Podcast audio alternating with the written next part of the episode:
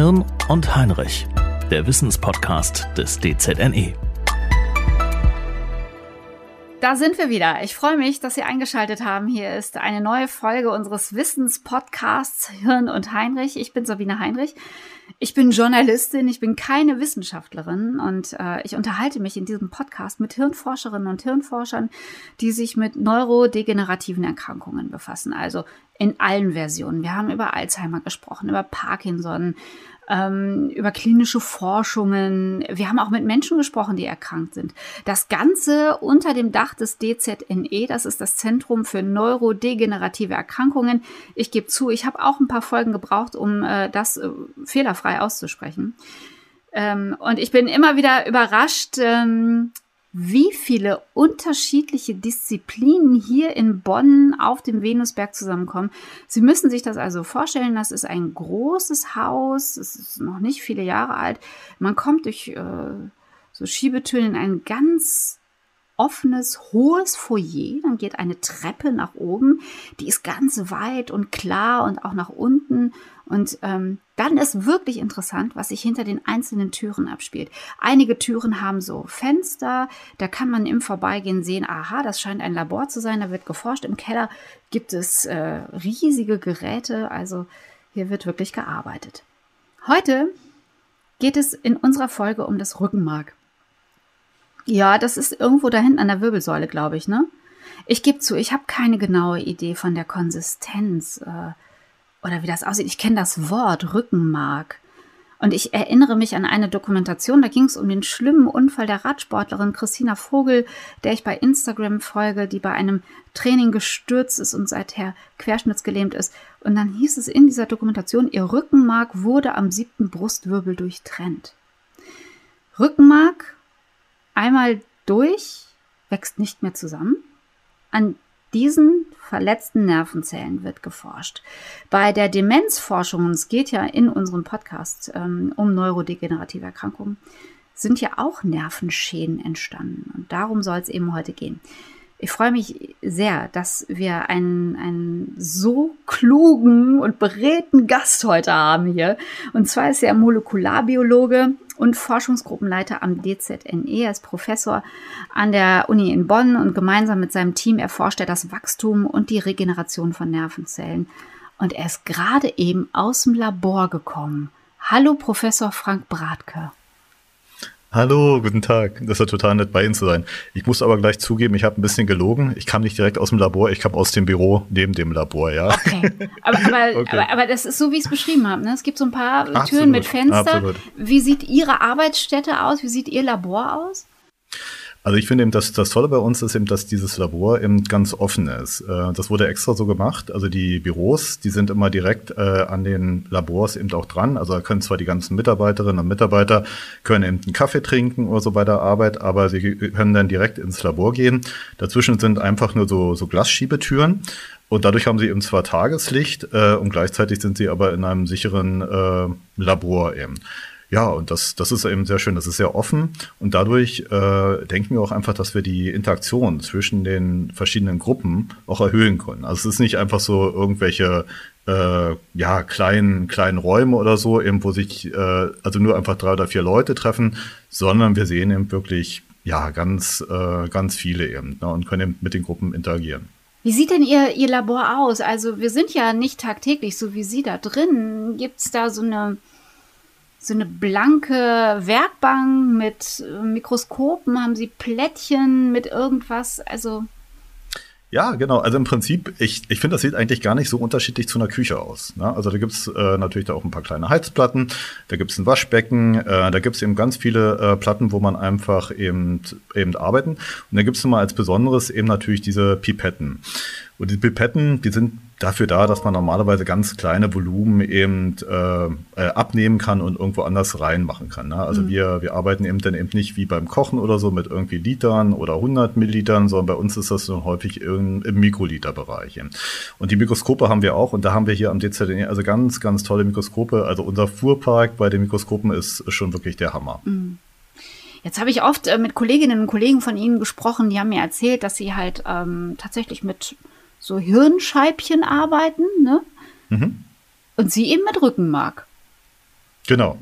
Wie, ja, wie, wie stelle ich mir Rückenmark vor? Ich habe ja gerade gesagt, ich habe gar keine Idee. Wie sieht das genau. aus? Welche Farbe hat das? Wie riecht das? Ich habe ich hab wirklich immer gedacht, das ist wie so ein, wissen Sie, ich kenne nur diese, so eine Wirbelsäulendarstellung aus dem Biobuch, ne? Da sind ja, das ja immer so ja. Plättchen, die einzelnen Wirbel. Und dann wird das unten drunter so als Masse dargestellt. Absolut. Und wahrscheinlich, äh, also können Sie sich auch dran erinnern, wenn Sie irgendwie mal beim Fleischer sind, ähm, dass dann, da gibt's ja auch irgendwie immer so diese, diese Scheiben eben. Ne? Und da mhm. drin ist auch immer diese, diese weiße Substanz eben. Ne? Und wenn man die auch so rauspult, also wenn man zum Beispiel eine Brühe macht oder so, das ist ja eben wirklich so, so ganz, ganz weiches Zeug eben. Ne? Und das ist eben sozusagen das Rückenmark, ne? also mhm. was eben da drin wird. Ja, und ich glaube, was, was eigentlich das Spannende daran ist, dass dieses Rückenmark äh, ist einfach nichts anderes als Tausende von Nervenfasern. Das sind im Prinzip die Art biologische Drähte und die verbindet unseren Kopf, also unser Gehirn, mhm. äh, mit den Muskeln. Also wenn ich zum Beispiel äh, jetzt genug habe und aufstehe, um Kaffee zu holen, ähm, das kann ich ja willentlich eben an meine Muskeln weitergeben, dass ich eben aufstehe und das funktioniert letztendlich also über diese Verkabelung, über diese Drähte, äh, die das Gehirn mit unseren Muskeln verbindet. Und genauso ist es aber auch andersrum, dass wir äh, unsere Sinneszellen, also dass ich zum Beispiel eben merke, äh, stehen meine Füße auf was, ja, auf was Spitzes oder auf was Heißes, dass diese Signale ständig an das Gehirn hochgesendet werden. Eben, ne? Und das ist eben das große Problem äh, bei einer Rückenmarksverletzung. Das Gehirn ist intakt, die Muskeln sind intakt, die Sinneszellen sind intakt, aber die können nicht mehr miteinander kommunizieren, weil letztendlich die Kabel dazwischen gekappt sind. Und die lassen sich nicht reparieren, löten. Genau, also das, das ist eben äh, also wirklich das Gemeine daran, ähm, dass anders als beim, äh, beim normalen Draht, also den man einfach wieder zusammenlöten kann, das funktioniert eben nicht, sondern was da normalerweise eben passiert, ist eben auch eine Degeneration. Also da wird sozusagen der Teil, der vom Zellkörper entfernt wird, der äh, degeneriert. Und anders als bei einer neurodegenerativen Erkrankung, da dauern ja diese Prozesse, und das haben Sie ja schon in den anderen Folgen, also ganz viel darüber gehört, das geht ja über Jahre, über mhm. Monate und Jahre oder auch Jahrzehnte. Und dagegen bei einer Rückenmarksverletzung ist sozusagen der Teil, der durchtrennt ist und der sozusagen dann degeneriert, das ist ein Prozess, der dann innerhalb von Tagen, Stunden und Tagen eigentlich abläuft. Was allerdings interessant ist, ist, dass der Teil, der zum Zellkörper weiterhin gehört, der bleibt häufig bestehen. Ja, aber man kann sie eben nicht einfach. Wie meinen löten. Sie das? Ja, also wenn Sie sich vorstellen, ähm, also wir haben ja sozusagen den Zellkörper, da ist ja letztendlich also der, der Sitz von all unseren Genen. Mhm. Da haben Sie auch schon viel, ganz viel von äh, gehört und äh, damit ja. äh, drüber gesprochen. Und, äh, und da gibt's auch letztendlich also die, die ganzen Baupläne. Und dieser Teil äh, der Zelle, der ist mit dem mit diesem Nervenstrang immer noch verbunden. Aber da, wo der Schnitt war, also ab dem Schnitt, alles, was dahinter ist, das degeneriert auf einmal. Brustwirbel, und, Halswirbel, man kann das ja so an der Wirbelsäule ganz gut ein. Ganz genau, ganz genau. Also sagen wir zum Beispiel, äh, also Sie hätten ja zum Beispiel einen Schnitt äh, also irgendwie hier im, im Halswirbel. Und das war ja früher zum Beispiel bei den Autos, die nicht diese Nackenstützen hatten. Ja, ne? Also wenn man da einen Genickbruch. Ne? Und da hatte man zum Beispiel also wirklich dann hier in diesen Halswirbel einen Schnitt. Und ab da ist sozusagen, sind die Axone, äh, die nicht mehr mit dem Zellkörper äh, verbunden ah, sind, okay, die ja. sind dann mhm. degeneriert. Okay, ja. aber alles drüber geht. Alles drüber im Prinzip geht, ganz genau. Jetzt. Und das ist letztendlich auch dann der Effekt, je nachdem die Höhe bestimmt dann natürlich auch die Ausfälle. Also wenn man hier mhm. in den Nacken äh, den Bereich hat, dann kann man eben die Hände, weder die Hände noch die Arme bewegen. Mhm. Man hat sogar Probleme mit der Atmung. Wohingegen, wenn man mehr hier in dem unteren Rückenbereich zum Beispiel, dann hat man eben nur Probleme, also nur in Anführungsstrichen, aber da hat man äh, Probleme vor allem mit den äh, Beinen. Also da sprechen wir von der Querschnittslähmung. Genau. Ja. Was sind denn Ursachen für, also ähm, Nee, ich fange nochmal anders an. Ich bleibe nochmal beim, beim Rückenmark. Sie haben es mir ja ganz gut mit dem äh, Scheibchen da beim Metzger äh, beschrieben. Ähm, ist, wo, wo ist das direkt an der Wirbelsäule? Ist es da drum gewickelt, darunter? Ist das am Stück? Muss ja am Stück sein. Wie lang ist das? Wie riecht genau. das? Genau. Also im Prinzip, äh, also denken Sie nochmal also an diese Markscheiben, die man normalerweise ja. eben sieht. Und da ist doch tatsächlich innen drin ist doch diese ja. weiße Substanz. Genau. Und das ist das Rückenmark. Okay, wie lang ist das Rückenmark so? Naja, also das Rückenmark ist sozusagen, also vom, vom, äh, vom Hals meinetwegen eben äh, bis runter zum, zum Steißbein. Mhm. Ähm, und die, diese Nervenfasern, die können mhm. auch solche Längen eben erfahren. Also die können im Prinzip, also einfach um nur so eine Idee von der Dimension zu haben, ähm, die können äh, die Länge von, von unserem Körper auch haben. Also manche können auch runtergehen, also bis zum, zum großen C. Ähm, und die sind aber extrem dünn. Also die haben Sehr einen fragil? Durchmesser. Die sind unheimlich fragil, ja. Und die haben Durchmesser von 1 Mikrometer, mhm. also ein Tausendstel Millimeter. Also um das nur mal so also zu, zu sagen, sind Sie in Köln jetzt im Moment gerade? Ja. Ja, also man kann man sich vorstellen, also wenn man den jetzt auf die auf die Dicke eines ähm, auf die Dicke eines kleinen Fingers aufblasen mhm. würde, äh, dann würde der hier vom DZNE in Bonn wahrscheinlich bis zu Ihnen nach Hause reichen. Ja, also so dünn, aber gleichzeitig so lang äh, können sie werden. Faszinierend. Hm. Mhm. Also wie, wie, wie fragil ist, ist, ist dieses Rückenmark? Wenn wir jetzt mal über ja, Ursachen für Verletzungen sprechen, also Unfall, also Absolut. Sturz. Ja, also Sie haben da eigentlich schon wirklich das richtige Wort. Also sie sind enorm fragil. Also die können sehr, sehr schnell verletzt werden. Und, äh, und wissen Sie was? Also ich will Ihnen da auch einfach mal eine, noch mal eine andere Perspektive auf die neurodegenerativen Erkrankungen geben. Mhm. Also Sie haben ja normalerweise als, äh, also immer diesen medizinischen Anspruch, dass man eben sagt, Mensch, ähm, also was passiert denn bei Alzheimer? Warum sterben denn da mhm. die Axone? Warum laufen diese, diese Nervenleitungen? Warum werden die... Diese Eiweißablagerungen, ja. Genau. Und wie, wie kommt es dann eigentlich, dass die, äh, dass diese Nervenfortleitungen kaputt äh, gehen? Und ehrlich gesagt, äh, so, so, also mehr, wenn man sich das von der biologischen Seite anschaut, da könnte man eigentlich die Frage umdrehen und eigentlich sagen, Mensch, ist das nicht eigentlich ein Wunder, dass diese, diese fragilen Strukturen also häufig bis zu 100 Jahre äh, überleben können oder so. Also das schafft ja normalerweise also kaum irgendwas anderes. Aber diese fragilen Elemente, die können trotzdem, obwohl sie ähm, ja wirklich sehr schnell verletzt werden können, im Prinzip so lange überleben. Also im Prinzip ist eigentlich das Wunder, dass wir nicht alle neurodegenerative Erkrankungen bekommen, sondern dass eigentlich unser Körper das wirklich so gut äh, zusammenhält, oder? Also ich bin gerade ein bisschen beeindruckt. Ich habe ja schon mit vielen Kolleginnen und Kollegen von Ihnen gesprochen, mit Wissenschaftlern und Wissenschaftlerinnen. Das Wort Wunder habe ich bislang noch gar nicht gehört in diesem Podcast. Aber ich verstehe okay. Sie. ich verstehe Sie total. Ich finde es auch erstaunlich und auch gut, dass Sie, mhm. dass Sie, dass Sie diesen Blick darauf haben und auch sagen, ich möchte das die, die Blickrichtung für Sie nochmal anders, anders gestalten. Ähm, wenn wir jetzt über ja, dieses, diese fragile Masse sprechen und äh, von einer Rückenmarksverletzung sprechen. Was kann die Medizin tun heutzutage? Also bislang kann die äh, Medizin, ähm, also wirklich der, der grundlegende Fortschritt, ist, dass sie diese Menschen erstmal retten kann. Also mhm. früher, also vor 50 bis 70 Jahren, äh, war das im Prinzip ein Todesurteil. Also Leute, die so eine Verletzung hatten, sind in relativ kurzer Zeit gestorben.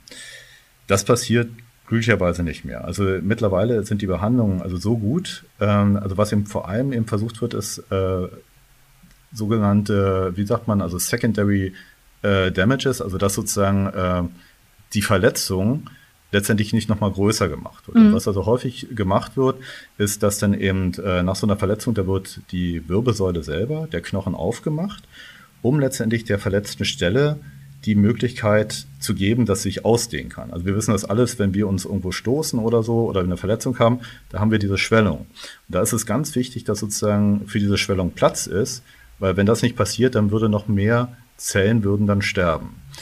Das ist immer die erste Sache. Und die zweite Sache, die eben auch ganz mhm. wichtig ist, ist, dass äh, mögliche Infektionen, die werden ganz, ganz früh erkannt und die werden auch ganz früh behandelt. Und das hilft erstmal, dass diese Patienten ja. letztendlich also stabilisiert werden, also dass es ihnen besser geht. Anschließend wird letztendlich also dieser Teil der Wirbelsäule nochmal stärker stabilisiert. Und äh, danach geht's dann äh, relativ schnell aber auch in die Reha. Ja, und diese Reha-Klinik, ähm, ich finde das immer enorm, was sie letztendlich mhm. da noch eben da aus diesem aus diesen Nervenfasern, aus den wenigen, die ja noch da sind, da nochmal rausholen. Weil Sie müssen sich vorstellen, ähm, die meisten von diesen, wenn wir mal vom Querschnitt sprechen, das ist ja wirklich sozusagen, also Querschnitt heißt, also dass man einmal quer äh, durch diese Wirbelsäule und durch das Rückenmark durchschneidet. Die meisten äh, davon sind glücklicherweise nicht komplett. Also man spricht immer dann von einem inkompletten.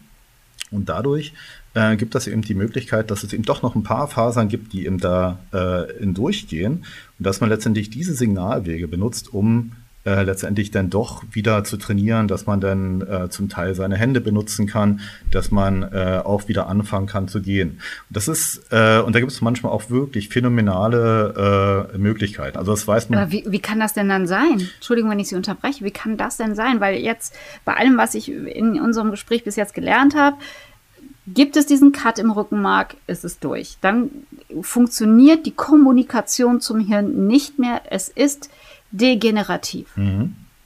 Genau. Aber es ist eben sozusagen, äh, also Sie müssen sich vorstellen, Sie haben jetzt tausende von Kabeln, die da runtergehen. Ja. Mhm. So, und jetzt sind meinetwegen äh, von diesen tausenden sind in viele davon sind äh, jetzt durchschnitten, aber einige, ähm, die haben es geschafft, also die wurden nicht durchschnitten.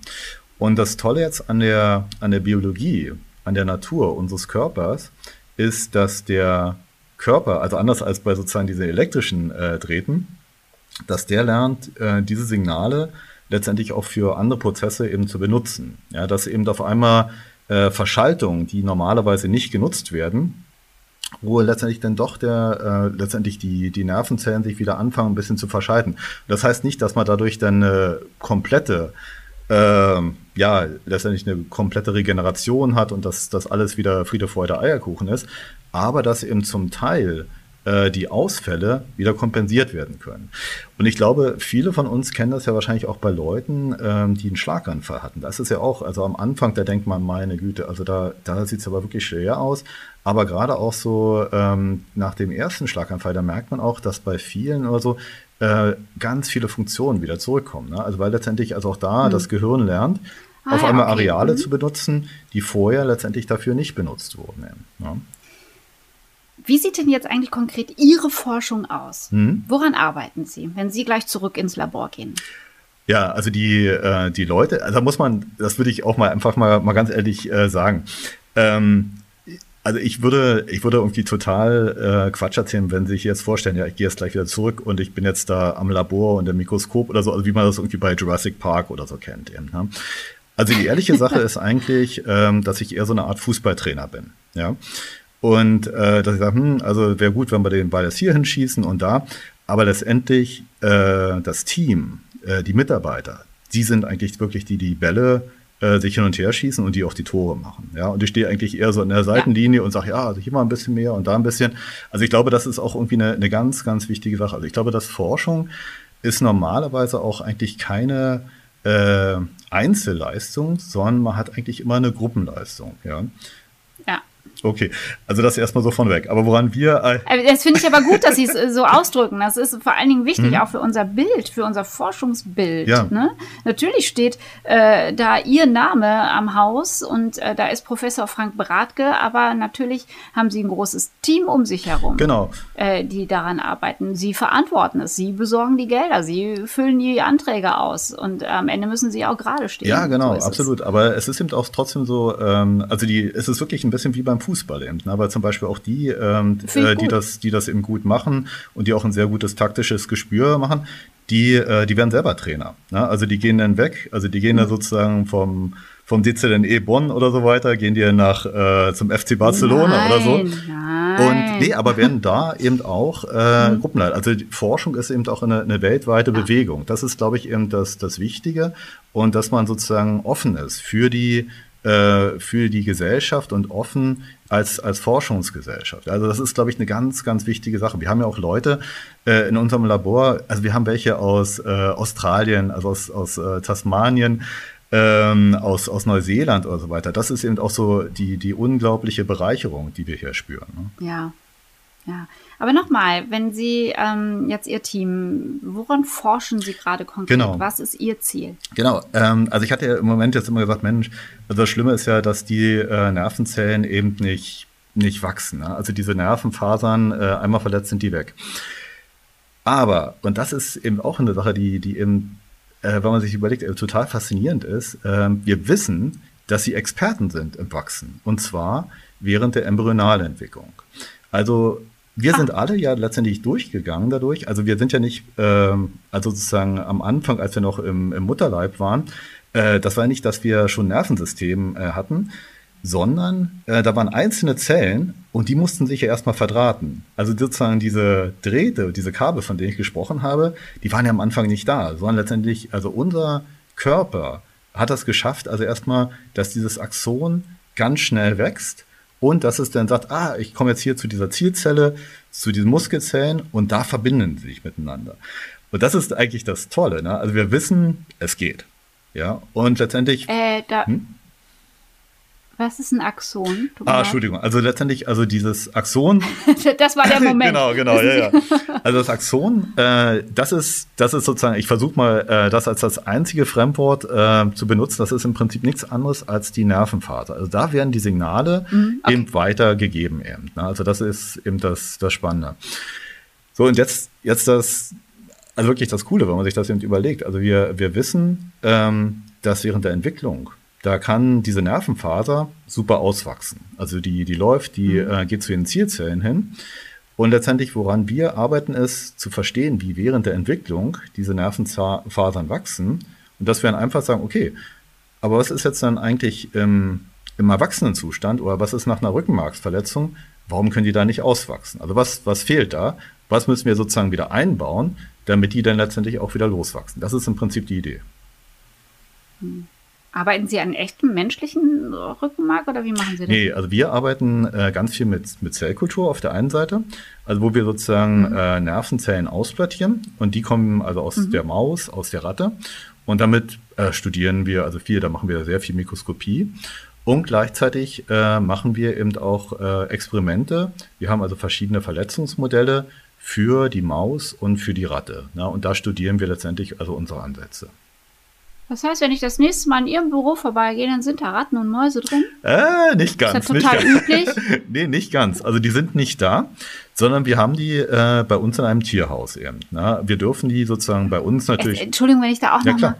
Ist das? Ich sage ja, ich bin ja keine Wissenschaftlerin. Mhm. Ähm, es klingt vielleicht auch sehr naiv, aber wie üblich ist es, das äh, mit Tieren zu machen. Ah, okay. Also ich glaube, dass die, die meiste biomedizinische Forschung, die abläuft, ähm, ist normalerweise fokussiert sich eben auch auf, auf Tiere. Also wir müssen letztendlich also bestimmte, also um die Mechanismen zu verstehen, ähm, versuchen wir natürlich, soweit es geht, letztendlich also auf andere Modelle rüberzugehen, auf verschiedene Zellkulturen. Aber letztendlich, also wenn wir zu dem Schritt gehen wollen und zu sehen, also ist das ein Mechanismus, der so im, im Organismus abläuft. Und könnte man dort vielleicht eben auch Regeneration erzeugen, also dass auf einmal diese Nervenfasern wieder mhm. wachsen, ähm, dann, äh, ja, also dann müssen wir normalerweise mit Mäusen oder auch mit Ratten arbeiten. Aber Sie kennen die Diskussion wahrscheinlich, ne? Also wenn Sie auf einer Party von Ihrer Arbeit erzählen, dann ist bestimmt die dritte Frage, wie war es? Tierversuche? Nee, ehrlich gesagt, komischerweise nicht. Also ich hatte, nee? äh, ah. ich, also ich mache den Job jetzt schon seit 2003 irgendwie, ne? Und ich dachte auch so, hm, also mal sehen, was jetzt da kommt. Aber normalerweise kommt es eigentlich immer eher so, sag, boah, äh, also ich kenne da jemanden, der, der irgendwie eine Querschnittslähmung hat und also, so, also eher von, von der Seite. Äh, aber ich muss Ihnen da auch trotzdem, also ganz ehrlich sagen, äh, also ich finde die Diskussion, äh, über Tierversuche und ihre Wichtigkeit, äh, ich finde die enorm wichtig. Und ich glaube auch, dass sie mhm. äh, unsere Gesellschaft wirklich vorangebracht hat. Also dass wir oft zum Beispiel uns als Gesellschaft fragen, ähm, was sind unsere Werte? Äh, was muten wir eigentlich äh, unserer Umwelt zu? Was muten wir Tieren zu? Äh, damit wir zum Beispiel also bessere Behandlung haben oder äh, für manche schon, dass sie sagen, hm, also mir äh, schon ist schon klasse, wenn ich einen besseren Lippenstift oder so bekomme. Und ich finde eigentlich unsere Gesellschaft äh, gibt da eigentlich äh, versucht eigentlich durch diese Diskussion wirklich voranzukommen. Und ich finde das einen, enormen Wert. Ist auf jeden Fall was für einen Ethikunterricht, ne? Also ähm, für Kosmetik äh, ja, nein, für medizinische Forschung ja, nein. Ähm, ich frage mich allerdings, ähm, lässt sich denn das überhaupt auf den Menschen übertragen? Also die, die, die, die Erkenntnis, die Information? Genau. Also ich glaube, ähm, wenn Sie äh, jetzt sagen würden, lässt sich das eins zu eins übertragen? Also ist die Antwort klar, nein. Nein. Ja, also es ist nicht so, dass wenn, äh, wenn wir jetzt hier eine Maus behandelt und die wird jetzt hier äh, toll über einen über einen Tisch flitzen oder so, äh, dass, dass wir dann sagen können, also Freunde, wir können jetzt einpacken, wir haben es geschafft oder so, also Rückenmarksverletzung ist gelöst. Also das ist es nicht. Und da muss man auch ganz ehrlich sagen, also meine, meine Eltern, die haben mir immer früher eben dann, ich glaube, jedes Jahr dann irgendwie so ein, zwei äh, Zeitungsausschnitte dann auch geschickt, ne, und wo dann irgendwie wieder eine Maus gezeigt wurde, die da irgendwo rübergelaufen ist. Und, ähm, und das ist ja, Mensch, ist ja, ist ja gelöst so ungefähr. Ne? Und ich glaube, ähm, das, das stimmt einfach nicht. Mhm. Aber was eben wirklich äh, wichtig ist, ist, dass letztendlich mit dieser Art von Versuchen, dass wir die Mechanismen äh, wirklich erstmal verstehen. Mhm. Und sie geben uns eigentlich erstmal überhaupt die Möglichkeit, äh, weiter dann nachher auch äh, über den Menschen nachzudenken. Aber im Prinzip, was wir heutzutage haben, ist, dass wir normalerweise, wenn zwei oder drei verschiedene Organismen, äh, also Säugetier, äh, wenn die sozusagen da zeigen, da gibt es ein guter, ähm, ja, gute therapeutische Erfolge, präklinische Erfolge, dass man dann denkt, Mensch, da würde sich das doch irgendwie äh, Sinn machen, also da auch mal bei den Menschen stärker nachzuschauen. Also das ist sozusagen also erstmal die Grundvoraussetzung. Aber das heißt nicht, dass es auf alle Fälle äh, klappen wird, ja. Hm. Jetzt ähm, habe ich ja die Situation da im DZNE äh, beschrieben in dem Haus und die unterschiedlichen mhm. Disziplinen und ähm, Gibt es ja manchmal so Kollegen aus der Demenzforschung, die bei Ihnen äh, vorbeikommen und sagen, so und, wie weit bist du? ja, genau. Und ich antworte dann, ja, wie weit seid ihr denn? Oder ja. habt ihr schon wieder vergessen oder so? nee, also inwiefern kann die Demenzforschung von ihrer Arbeit profitieren? Genau, ich glaube, dass die ähm, ich frage Sie jetzt mal äh, andersrum. Ich gebe gleich noch die Antwort, aber mich interessiert mal einfach, äh, was denken Sie an Ihrer Meinung nach? Sie haben sich jetzt ja unheimlich viele Interviews äh, und Sie haben jetzt ganz viel schon gelernt. Also, was ist dann eigentlich Ihr Gefühl? Was, was fehlt dann eigentlich in der Demenzforschung? Also sind wir einfach nur zu faul oder, oder hätte man schon lösen können? Oder was, was denken Sie? Okay, äh, ich pack mal aus. Ähm, ja. Ich habe gelernt, dass die kleinen Schritte den großen Durchbruch bringen. Mhm. Und äh, dass, dass ich zum Beispiel ein verklärtes, eine verklärte Idee von wissenschaftlichem Erfolg habe, äh, dass ich eigentlich schon viel weit dachte, man ist schon viel weiter und ähm, habe am Anfang oft über, wann wird es heilbar gesprochen und musste mir dann aber auch von Professor Kempermann, Professor Hoffmann anhören, wir haben das Warum noch gar nicht verstanden auch, auch ja. ähm, beim Parkinson, wir finden das therapeutische Fenster noch gar nicht. Wir sind noch nicht so weit, aber wir sind heute schon mal so weit zu erkennen, dass Demenz eine, eine Diagnose ist. Vor 30 Jahren, 40 Jahren haben wir gesagt, ja, das, die, die, Oma ist alt, wir setzen die so jetzt da. Ne? Genau. Ne? Wir sind schon weit, dass ich das als Laie noch gar nicht sehe oder als Laien erkennen kann. Außerdem ähm, glaube ich nicht, dass sie faul sind, überhaupt nicht. nein, nein, nein. Ich frage mich überhaupt manchmal, wann schlafen sie eigentlich? Ähm, wann schaffen, schaffen sie sich dieses ganze Wissen drauf? Ähm, ich Meine glaube, Güte, ich glaube, hör mal lieber auf. Jetzt werde ich ja rot irgendwie. Also, nee, schon, das schon, ist ja total schon. Nett. Also, naja. also wenn manchmal denke ich so, meine Güte, vor allen Dingen, hm. ihr seid ja alle noch gar nicht so alt. Wann habt ihr das denn alles gemacht? Habt ihr auch mal Spaß im Leben gehabt? So. Ich ähm, denke schon, ich denke schon. Ich, glaube, ich glaube, ich glaube das ist auch eine Frage der, der, des Forschungs, des, des, des, des wirtschaftlichen Willens ist und des wirtschaftlichen Drucks. Ähm, in dieser, und da können Sie mich sofort zurückrufen. In dieser Pandemie habe ich gelernt, dass war weltweit so ein unglaublicher Druck drauf. Da ging plötzlich ganz viel. Mhm. Und ich glaube, dass viele Forschungsfelder sich diesen Willen für sich auch wünschen würden. So. Wow, bingo. Also ich glaube, ähm, also viel besser als äh, als Sie es eben alles gesagt haben. Also kann ich das, glaube ich, kaum zusammenfassen. Also erstmal, äh, viel von dem ist jetzt wirklich eine Wiederholung von dem, was Sie gesagt haben. Also ich glaube, ähm, wirklich der Punkt, den Sie äh, ganz toll erkannt haben in den Interviews, ist, dass diese Frage nach dem Warum wirklich noch überhaupt nicht klar ist. Also wie, wie kommt es, dass jemand äh, Alzheimer bekommt und mhm. der, der Nachbar oder die Nachbarin zum Beispiel nicht eben? Also was läuft da ab? Und, und das ist wirklich eine, eine Sache, die, die man letztendlich also sich kaum vorstellen kann. Also letztendlich, also um das mal, mal runterzubrechen, wir wissen eigentlich nicht, auch nicht den Zeitpunkt null. Also mhm. wann, und das ist letztendlich die Schwierigkeit. Also wir wissen nicht, äh, wann bekommt jemand Alzheimer. Wenn die Symptome schon da sind oder wenn jemand Parkinson hat, dann sind letztendlich also schon 70 Prozent äh, der Nervenmasse, ähm, die ist da schon weg in, dem, in diesen Bereichen eben. Ne? Und, und daher äh, muss man immer viel früher äh, schauen. Und da werden Sie ja wahrscheinlich auch noch äh, mit, mit Leuten jetzt eben bald sprechen, die Ihnen auch sehr viel über die Biomarker sagen. Und letztendlich ist immer die Suche, dass man äh, versucht, immer früher und immer früher zu mhm. gehen. So, und das Tolle jetzt eigentlich, oder was heißt Tolle, aber letztendlich bei, bei der Rückenmarksverletzung, ähm, da ist diese Frage von dem Zeitpunkt Null ist geklärt. Die ist geklärt, das ist, das ist der Sturz, der Unfall, der Unfall, ja. Absolut, genau.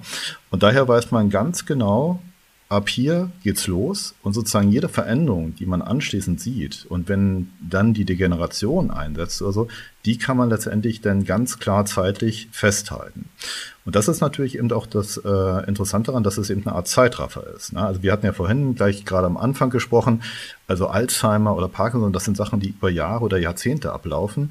Und hier haben wir jetzt auf einmal Sachen, äh, wie beim Zeitraffer, dass wir letztendlich diese Degeneration in viel kürzeren Abständen sehen. Und das hilft uns natürlich auch sehr viel weiter, um Sachen besser zu, zu verstehen und dann dieses Wissen dann letztendlich auch für neurodegenerativen Erkrankungen anzuwenden. Mhm. Also um ihn einfach mal. Ja, ich, ich frage mich gerade nochmal, vielleicht ist das aber auch ein Sprung zurück, ähm, wenn der Unfall passiert ist und Sie sagen, ähm, das passiert dann jetzt in Stunden, in, in Tagen, in, innerhalb eines Monats.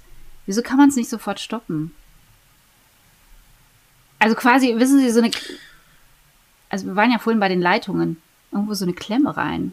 Das so, genau. hier, komm, hier ist so ein, so ein. Ja, ja. Das ist, das ist wirklich, äh, also wirklich ein, auch ein Punkt. Also, dass letztendlich wir, wir glauben, dass je früher wir intervenieren können, ja. Ähm, desto, desto eher ist auch noch was machbar. Also zum Beispiel bei chronischen Rückenmarksverletzungen also da denken viele von uns so, hm, da wird's wirklich schwer. Und wohingegen, wenn man dem Patienten innerhalb von einer ganz kurzen Zeit hat, dass da eher noch äh, bessere Möglichkeiten sind.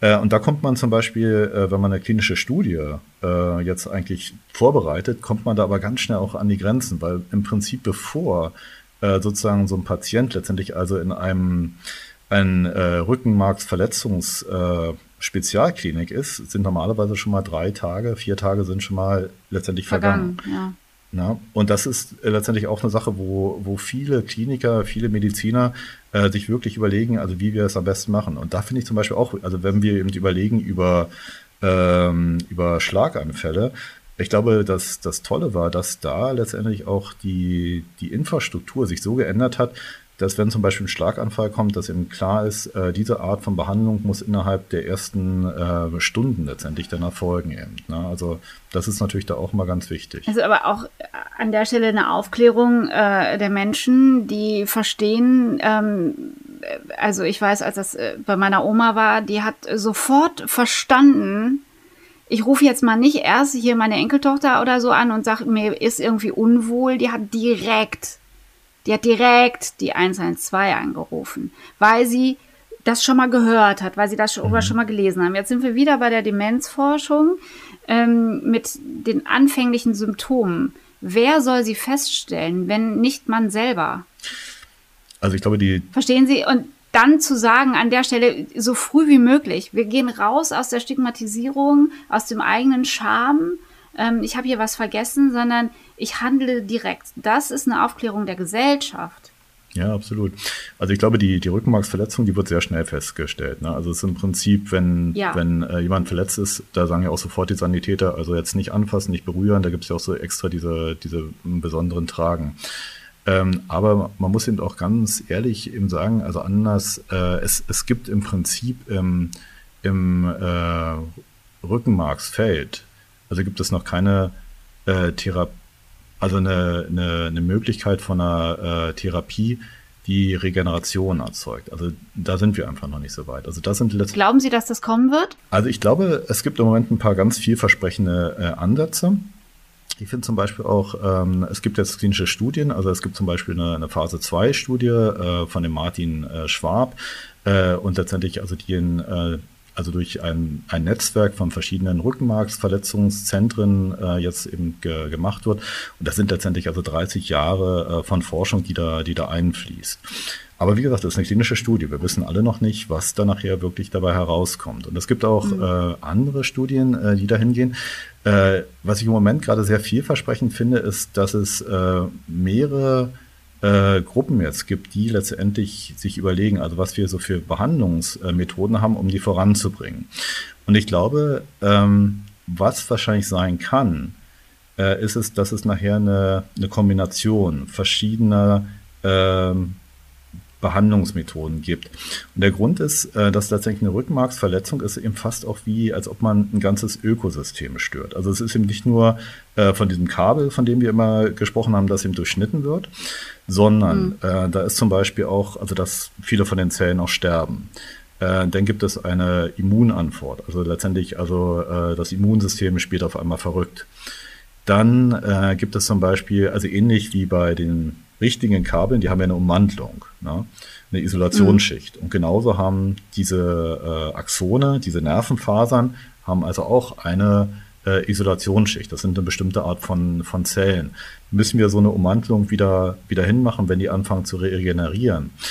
Dann ist manchmal eine Zyste, also es ist im Prinzip nichts anderes als ein Loch in dem Gewebe, mhm. muss das zum Beispiel ausgefüllt werden. Also sind verschiedene Sachen und es kann sein, dass wir letztendlich, ähm, um wirklich den durchschlagenden Erfolg äh, zu haben, dass wir letztendlich äh, auf mehrere von diesen äh, Prozessen eigentlich einwirken müssen. Ja? Und schauen Sie mal, bei AIDS war es zum Beispiel auch so. Bei AIDS, äh, da war eine, eine, ganze Zeit lang, da lief ja überhaupt nichts. Ne? Das war auch immer so diese kleinen Schritte, von denen Sie sprachen. Und letztendlich aber dann nachher die Kombination von drei Medikamenten, die hat ja eigentlich dann nachher diesen durchschlagenden Erfolg gegeben. Eben, ja, und daher mhm. könnte ich mir eben gut vorstellen, dass es eben eine Kombination verschiedener äh, Ansätze und Medikamente eben geben wird. Und wissen Sie was? Deswegen ist es gut, dass es das DZNE gibt, weil sie alle unter diesem Dach sind, weil es interdisziplinär ist. Ja, absolut. Also das sehe ich genauso. Und ich glaube, äh, ja. was wir da auch für ein, für ein Reichtum haben, auch dass wir sozusagen also von der Grundlagenforschung über die klinische Forschung und auch letztendlich also über Populationsforschung eben haben. Also das, das gibt wirklich ein, ein enormes Reichtum. Ja, also da haben Sie, haben Sie vollkommen recht. Und ich bin nach jedem Gespräch hier in unserem Wissenspodcast ein bisschen schlauer als vorher. und dafür möchte ich mich auch bei Ihnen bedanken. Klasse. Schön, dass Sie sich Zeit genommen haben. Professor Frank Bratke. Klasse, ja. Vielen Dank, Frau Heinrich. Das war eine schöne Zeit. Ja. Und ganz liebe Grüße an Ihr Team äh, hinter dem Glasfenster. Alles klar, werde ich machen. Beim nächsten Mal klopfe ich mal einmal an. ja, gerne. Kommen ja. Mal vorbei.